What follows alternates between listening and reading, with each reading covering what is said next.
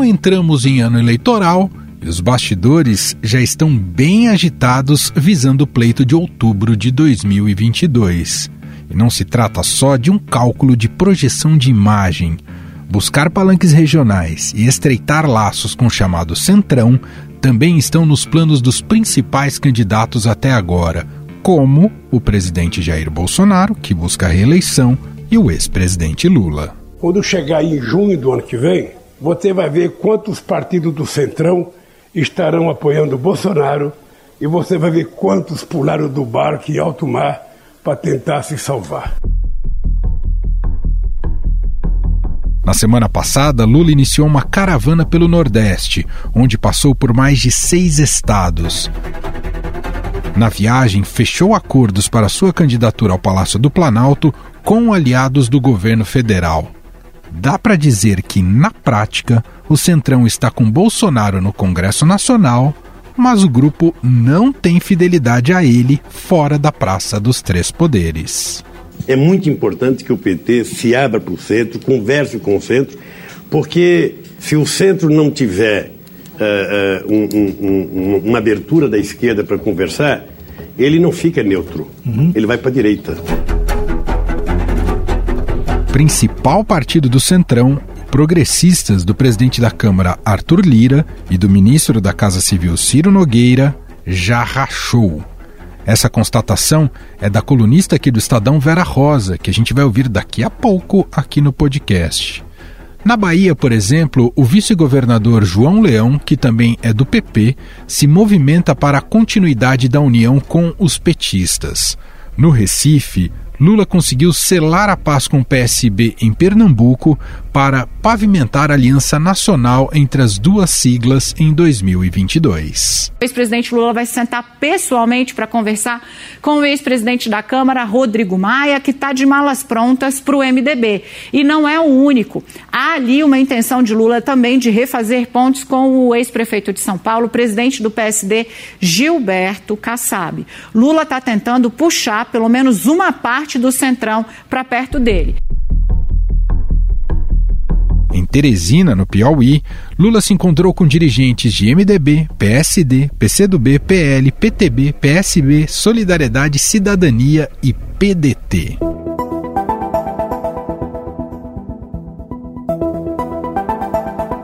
Mas a grande figura do Centrão e que será crucial para 2022 é o atual ministro da Casa Civil, Ciro Nogueira principal articulador do governo junto ao Congresso, Ciro tem o sonho de ser governador do Piauí, estado onde Lula é mais forte que Bolsonaro. Os principais aliados de Ciro Nogueira no PP, os deputados Dudu da Fonte e André Fufuca, apoiam Lula. Olha, o nome do presidente Lula, como eu falei, nas intenções de voto ele passa de 80% dos votos válidos. Né? Eu acho como dever de lealdade e gratidão por tudo que ele fez pelo Piauí, pelo Nordeste principalmente, nós temos que lutar pela sua candidatura até o final. Essa declaração foi dada por Ciro Nogueira em 2018. Outro motivo que faz o Centrão pender para o lado de Lula são as recentes pesquisas eleitorais.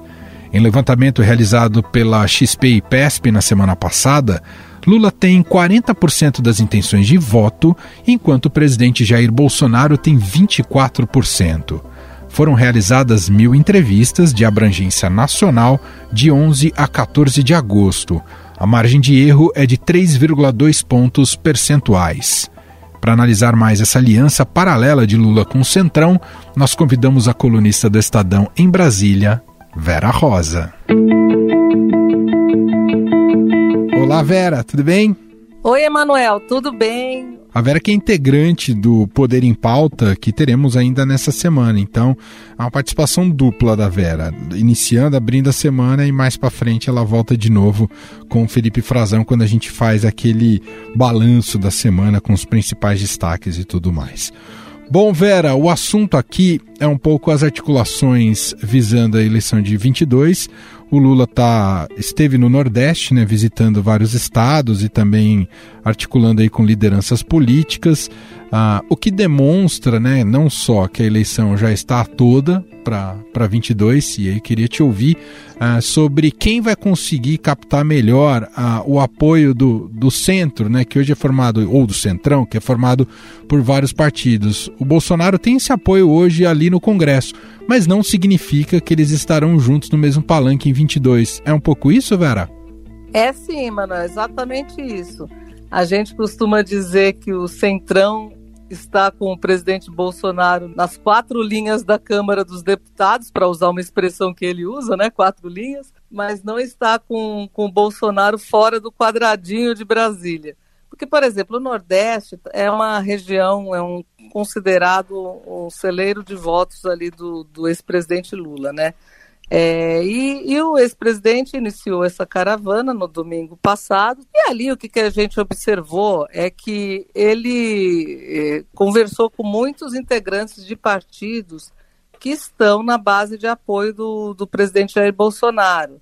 Um dos principais aliados do presidente ali, do Bolsonaro, principal integrante do Centrão, é progressistas, o PP, do presidente da Câmara Arthur Lira, do ministro da Casa Civil Ciro Nogueira.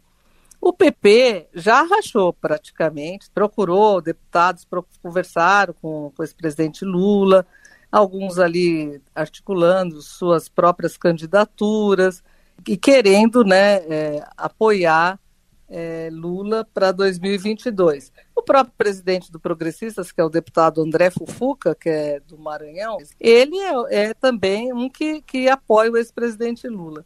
É, o presidente Bolsonaro tem intensificado essa, essa movimentação no Nordeste.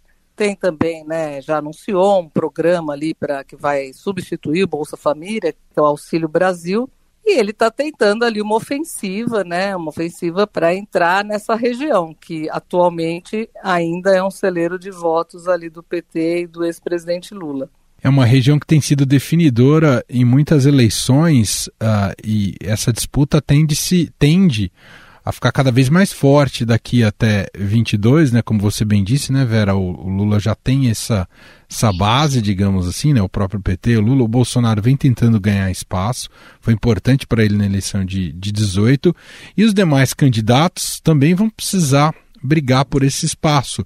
E me refiro especialmente a Ciro Gomes. Imagino que a dificuldade do Dória seja ainda maior, pensando uh, nesse eleitorado, não é, Vera? Exatamente.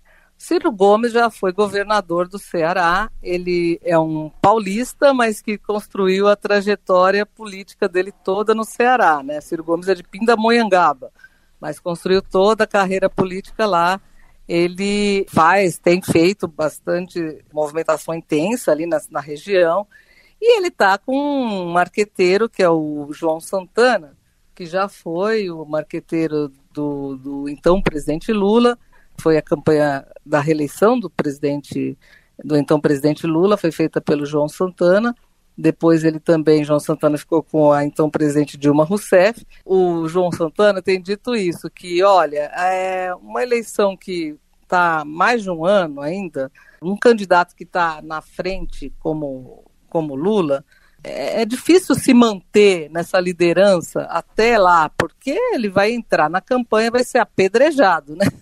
Sim. é verdade, né? Ele ainda está ali numa pré-campanha, mas quando a campanha começar para valer, o quadro muda, né? Então, o João Santana acredita que nessa situação é que o Ciro Gomes é, vai, vai crescer. O governador de São Paulo, João Dória, ele está, vai disputar uma prévia no dia 21 de novembro com outros três é, pré-candidatos do PSDB, Tasso Gereissati, o, o governador do Rio Grande do Sul, Eduardo Leite, e o ex-prefeito de Manaus, Arthur Virgílio. Ele também está viajando, né? O governador João Dória também, também vai intensificar as suas viagens nessa região, né, que são nove estados do Nordeste. Mas uma coisa curiosa que a gente tem observado é que a campanha dele agora começou a destacar o fato do pai dele, do governador, ter sido um perseguido e, e, baiano, também do Nordeste, né?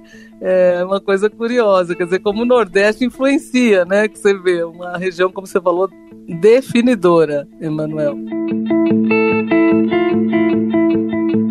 Uh, ô Vera, só para a gente fechar, você imagina que esse apoio do Centrão ali no Congresso ao Bolsonaro, ele vai se manter por vai se manter por enquanto por conveniência até que a, efetivamente as eleições comecem. Eu digo conveniência porque há, há muitos benefícios que esse Centrão tem recebido, seja em cargos, emendas e orçamentos secretos. Então isso se mantém enquanto for, for vantajoso para esses partidos, Vera? É, exatamente. Assim, o, o Centrão como se analisa o Centrão? Ele não é um bloco monolítico que faz, que vai, vai seguindo sempre o mesmo rumo, principalmente em eleições. O Progressistas, por exemplo, esse partido do Ciro Nogueira, ele apoia o presidente Bolsonaro aqui, mas nos estados, eles atualmente mesmo têm alianças com vários é, governadores, é, no governo da Bahia, por exemplo, tem o PP, o governo do Pernambuco, que é o Paulo Câmara também. A gente fala PP, mas é o Progressistas, né? Que Sim. a sigla é PP. Então, eles são é um bloco que a gente fala que é um, blo um, um bloco pragmático, né? Que age de acordo com as conveniências políticas. E aqui em Brasília, o que se diz é isso, que eles ficam com o presidente Bolsonaro enquanto tiver uma conveniência política.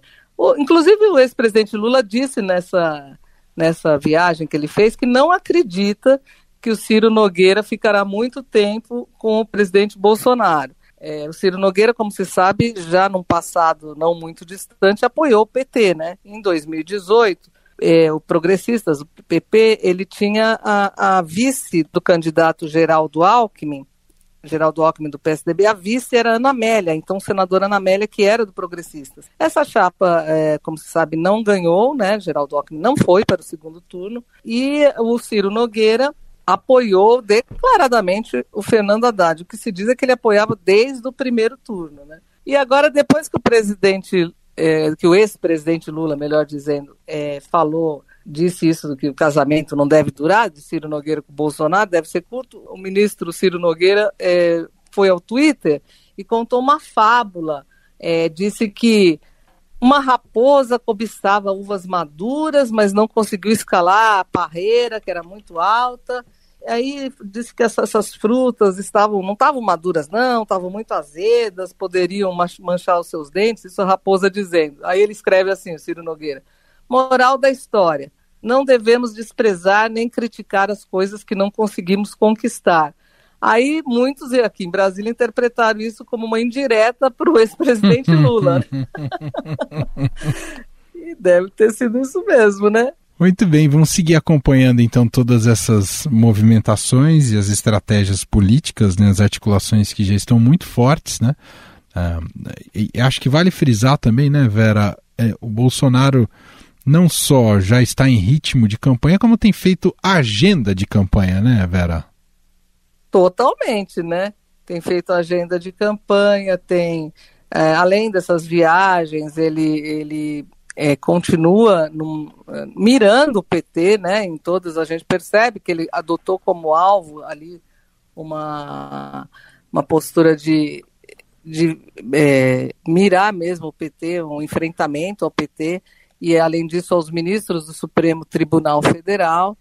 Está é, tá, tá se articulando aqui um movimento para que haja um encontro entre os poderes, que, que tinha sido cancelado, o presidente do Supremo, Luiz Fux, cancelou diante dos ataques do presidente Bolsonaro ao presidente do Tribunal Superior Eleitoral, Luiz Roberto Barroso, e também ao ministro do Supremo, Alexandre de Moraes. Então está se tentando é, buscar uma saída. O próprio Ciro Nogueira tenta isso, o presidente do Senado, que é presidente do Congresso também, o Rodrigo Pacheco, mas o presidente Bolsonaro não está colaborando, porque ele não colaborando, porque a gente diz assim, ele não, ele não está recuando nos ataques, ao contrário, né?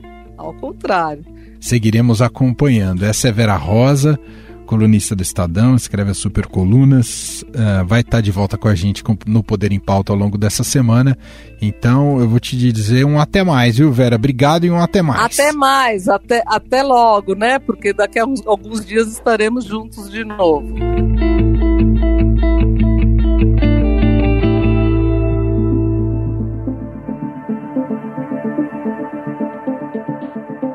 Para evitar essa debandada e contar com o apoio do Centrão, Bolsonaro tem ampliado cada vez mais o espaço cedido no governo para o grupo. Eu sou do Centrão. Eu fui do PP metade do meu tempo.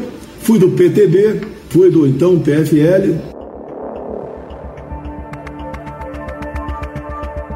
O casamento com Bolsonaro vai além do PP líderes expressivos do Centrão, como os ministros Fábio Faria, das Comunicações, João Roma, da Cidadania e Flávia Ruda, da Secretaria de Governo, ocupam postos estratégicos.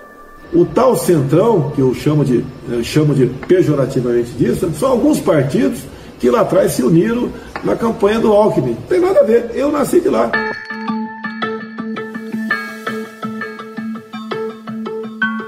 Mas até aí há um problema. Dois desses ministros são pré-candidatos ao governo de seus estados no Nordeste: Fábio Faria, no Rio Grande do Norte, e João Roma, na Bahia. Ou seja, redutos eleitorais de Lula. Para tentar amenizar esse risco de perder o Centrão para 2022, Jair Bolsonaro cogita se filiar ao PP de Ciro Nogueira, legenda que daria capilaridade nacional para o pleito do ano que vem. O Ciro, meu velho colega de parlamento, fui do Partido Progressista dele por muito tempo.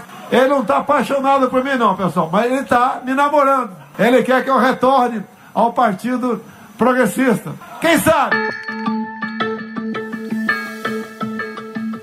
Ao se aproximar do PP, PL, Republicanos e PTB, Bolsonaro ensaia um movimento em direção à centro-direita, mostrando disposição em seguir o modelo tradicional de fazer política, principalmente após a entrega da articulação política do governo para o Centrão.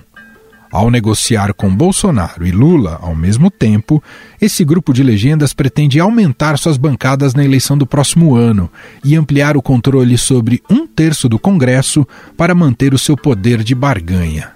Sobre essa postura do Centrão e o que devemos esperar para 2022, convidamos o cientista político da Tendências Consultoria, Rafael Cortes, para um bate-papo. Olá, Rafael, tudo bem com você? Tudo bem, Manuel. Muito obrigado pelo, pelo convite. É um prazer estar conversando sobre essa conjuntura tão, tão urgente que o país atravessa nos seus mais diversos aspectos. Muito obrigado mesmo pelo convite. Rafael, estamos acompanhando aí o ex-presidente Lula e virtual candidato a 22, né, e líder nas pesquisas por enquanto, já fazendo uma tour pelo Nordeste, sem presença de pessoas, né, de aglomerações por causa da pandemia, mas já fazendo importantes articulações de bastidores. Capital apoio de partidos do chamado Centrão é fundamental para as estratégias de Lula buscando essa eleição em 22, ou de alguma maneira isso compromete até a agenda ideológica do, do PT e do Lula? A minha leitura é que é essencial. Se teve uma lição que a elite política aprendeu da disputa municipal, que foi a disputa sobre novas regras, e aí especificamente a proibição das coligações nas eleições proporcionais, é que recurso político tradicional, né, recurso de poder usualmente percebido como importante no processo eleitoral, e aí eu me refiro a tempo de TV, recurso econômico, é, ainda segue é, essencial para o bom desempenho dessas legendas em, em, ano eleitoral. A gente tinha uma, uma ideia de que a partir de 2018 entraríamos numa nova era em termos de competição eleitoral, muito voltada para o marketing digital, o papel das redes sociais.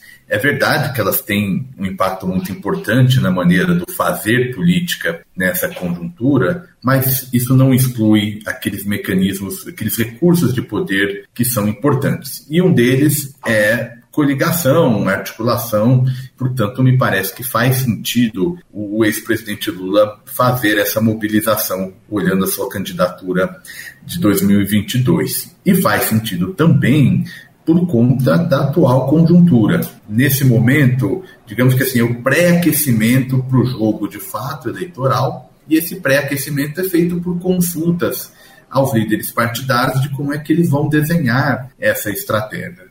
Olhando em particular para o Centrão, a grande questão é, é, é, fato que existe uma base de apoio em termos de, do mandato e, e, alguns temas da agenda, mas ainda muito incerto do que, que esses partidos vão fazer olhando para 2022.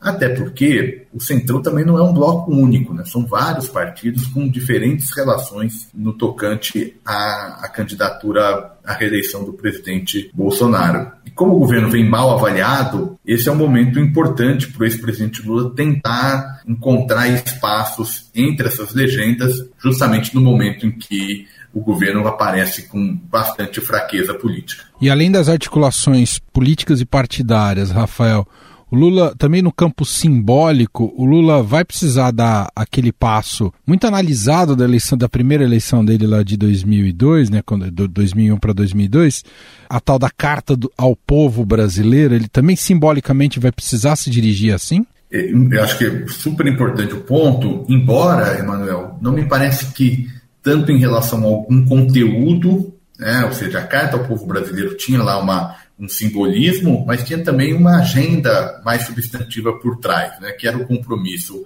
em 2002 do ex-presidente cumprir contratos de dívida, enfim, finalizar uma gestão de política econômica ortodoxa.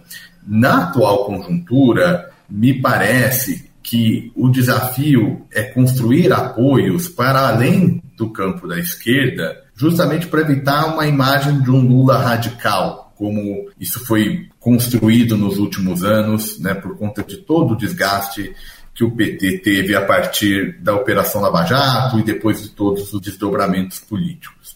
Então, acho que esse é um ponto é, importante também, diferentemente de 2002, quando se tinha uma demanda por continuidade, ou seja, ganhar a eleição passava por mostrar, em alguma medida, continuidade em relação às políticas desenhadas na gestão do então presidente Fernando Henrique Cardoso, para 2022, diante da tendência de forte rejeição ao governo Bolsonaro, não me parece que esse compromisso vai ser um compromisso de continuidade de algumas das políticas que foram desenhadas agora pela atual administração.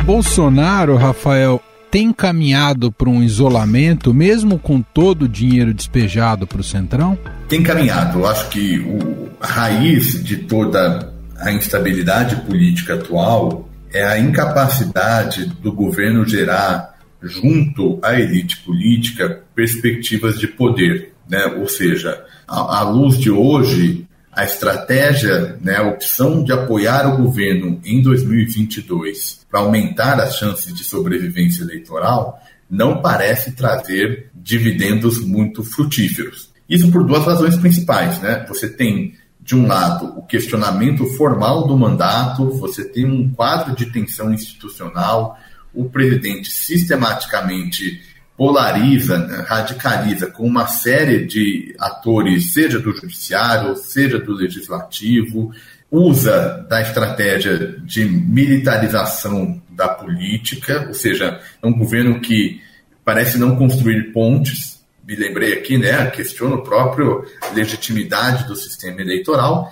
Portanto, isso gera insegurança nos seus apoiadores. E a outra razão do governo não gerar essa perspectiva de poder futura é a baixa popularidade. Então, aos olhos de hoje, não há dúvida que o favoritismo é qualquer nome de oposição. E não é por um acaso que as pesquisas já mostram esse cenário, né? O presidente Bolsonaro perderia em eventual segundo turno de vários dos nomes colocados como postulantes à presidência. Dessa falta de perspectivas de poder vai aumentando o interesse e os incentivos para que os partidos busquem outros caminhos, né? Seja jogar das eleições legislativas, seja se afastar um pouco mais do governo, não aprovar determinada emenda ou projeto com um pouco mais de complexidade política, e aí ele vai se, se isolando. Ainda é verdade, tem uma base de apoio relevante, mas olhando o segundo turno de 22, quando o menos pior, entre aspas, né, a luz do eleitor tende a ser beneficiado, há uma tendência de isolamento, sim. Bom, tá claro, né, que quem se opõe ao Bolsonaro, por enquanto, dado o atual contexto, até pela sua explicação, Rafael, leva alguma vantagem, por enquanto, pensando em 22. Ao Bolsonaro, ele já tem tentado resgatar o sentimento antipetista. Agora, o quanto ainda isso pode definir a eleição, o antipetismo? Ou você já vê um arrefecimento dessa rejeição ao Lula e ao PT?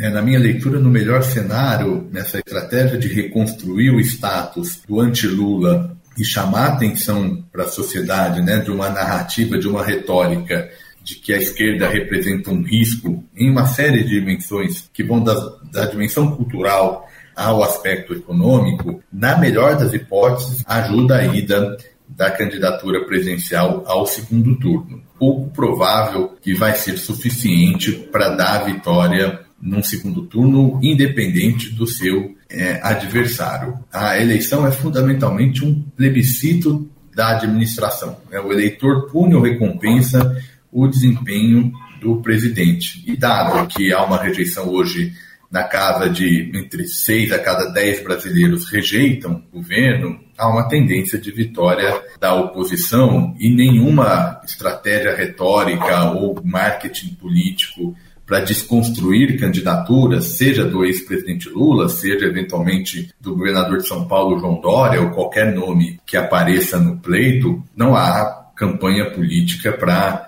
é, fazer com que o eleitor deixe de lado o olhar que o governo agora e o presidente Bolsonaro, quando disputar a eleição, vai ter o ônus e o bônus de ser governo. Né? E, portanto, é a defesa da sua administração e não necessariamente esses recursos retóricos que vai dar 50% mais um de votos válidos necessário para a vitória na, no pleito presidencial.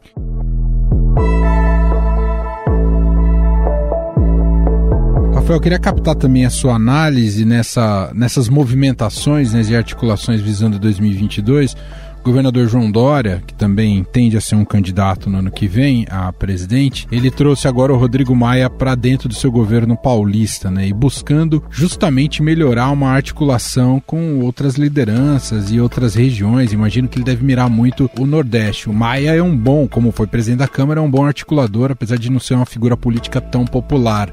Queria que você, enfim, traçasse aqui um panorama desse dessa estratégia do Dória se, se te parece bem sucedida pensando em 22? É um passo importante, né? O Dória nesse momento tem duas disputas. Tem em primeiro lugar a disputa interna na, no desenho das regras e das prévias que o PSDB sinaliza é, construir pensando na escolha do candidato a presidente. E tem o segundo jogo que é o PSDB encontrando, e o Dória em particular, encontrando parceiros para esse projeto de terceira via. Então, nesse sentido, trazer para o governo um nome que não é das fileiras do, do PSDB e que pode ajudar em alguma articulação política é, com outras legendas, me parece estar na direção correta, muito embora a eleição para a presidência da Câmara, né, que gerou a vitória do atual presidente Arthur Lira é, mostrou que tem um limite também dos poderes do, do Rodrigo Maia enquanto